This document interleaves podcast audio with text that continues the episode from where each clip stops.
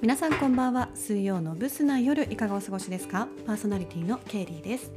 エピソード99、99回目の放送です、えー、ついにね来ました。99回目。あと1回で来週で100回ですね。いやーここまで行くと思ってませんでしたけどいよいよここまで来てしまいました。なんかあの最近ポッドキャストってすごい流行ってるのかな？なんかねこうあの iPhone に入ってるポッドキャストのとこあるでしょ？あそこを見るとさ広瀬すずちゃんとか最近始めたみたいだしあと伊藤沙織さん女優のね伊藤沙織さんとあと松岡真優さんのポッドキャストが出てたりとかなんか芸能人の中でも始めてる人多いのかななんて思っておりますけどね。うんでなんかちょっと聞いたりなんかすると、広瀬すずちゃんかなんか言ってたのかな。なんか私も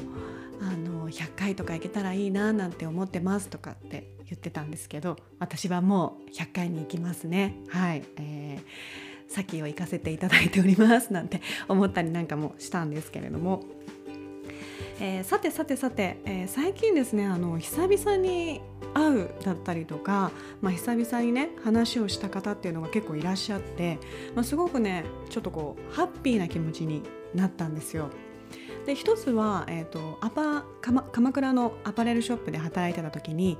あの栃木県の那須のね正蔵さんっていうところでイベントをやったことがあるんですね。でその時にあの正蔵のスタッフとして立たれてた方がいるんですけどなんとねその方が鵠沼にいると。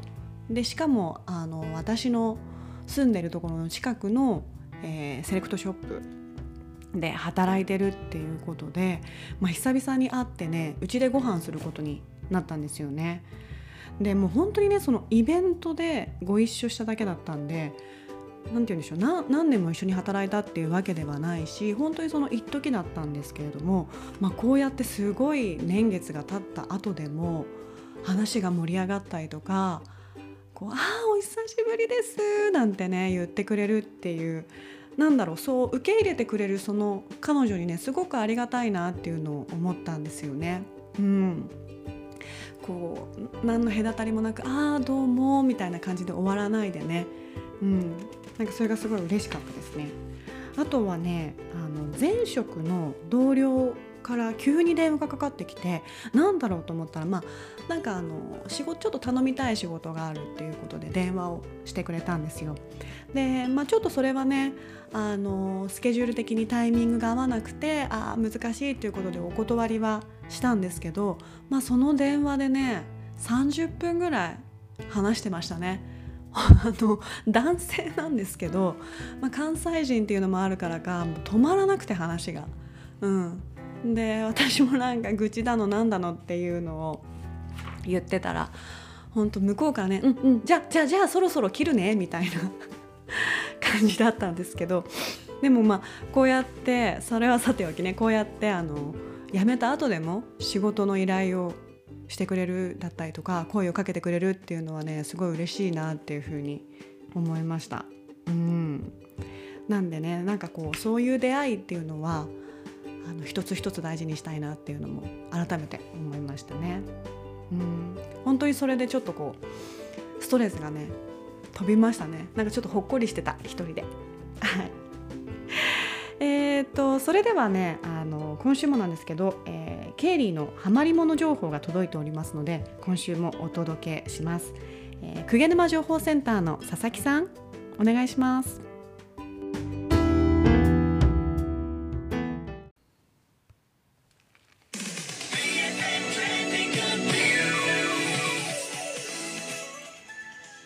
お伝えします。11月1日水曜日8時現在の経理ハマり物情報です。先日近所のミニシアターシネコヤにてギルバート・グレープを見たケイリーさん。こちらは1994年に公開され若き日のジョニー・デップとディカプリオの共演が話題となった作品です。ちなみにディカプリオはアカデミー助演男優賞にノミネートされました。ジョニー・デップの役柄と彼の演技はとても歯がゆく、まだ矯正前なのか、歯がハの字になっていた我がきジョニー・デップ。そのあどけなさとセクシーさを兼ね備えており、胸がキュンキュンとの情報が入っております。ディカプリオについては綺麗なブルーの目をキラキラさせておりやはりこの人はイケメンなんだと思わせる容姿をしておりました。演技も素晴らしくあれだけ大物になった理由がわかると惚れ惚れしたとのことです。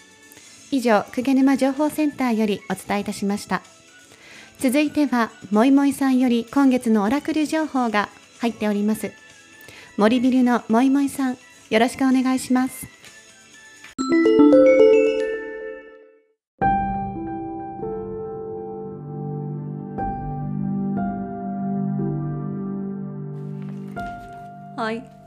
もいもいに代わって私マイマイがお伝えいたします。11月表明インスピレーション。あなたは自分のことを創造的な人間だと思っていないかもしれません。しかし実際には思考感情信念目的を駆使してあなたの現実を日々この瞬間にも常に想像しています。自分で見ようとしないと見えない世界があることを意識し自分が作っている目の前のフィルターを外してみましょう固定概念を捨てて周りを見てみると新しい世界全く違う世界が見えてくるかもしれません。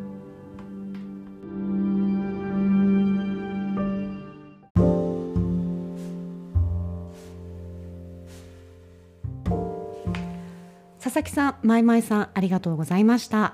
えー、今月のオラクルはですねちょっと難しく聞こえるかもしれないんですけど、えーと、固定概念をね捨てると新しい世界が見えると、うん、そういうことでしょうかね。まあ、なかなかこれってこう意識しないと捨てられないと思いますので、まあ、ふと何かにね立ち止まった時考え方で立ち止まった時にあ一回この考えをね捨ててみようかなって意識しながら思うこともいいかもしれないですね。はい。えー、それではそろそろ終わりにしようかな。今週もご清聴いただきありがとうございました。良い夜をお過ごしください。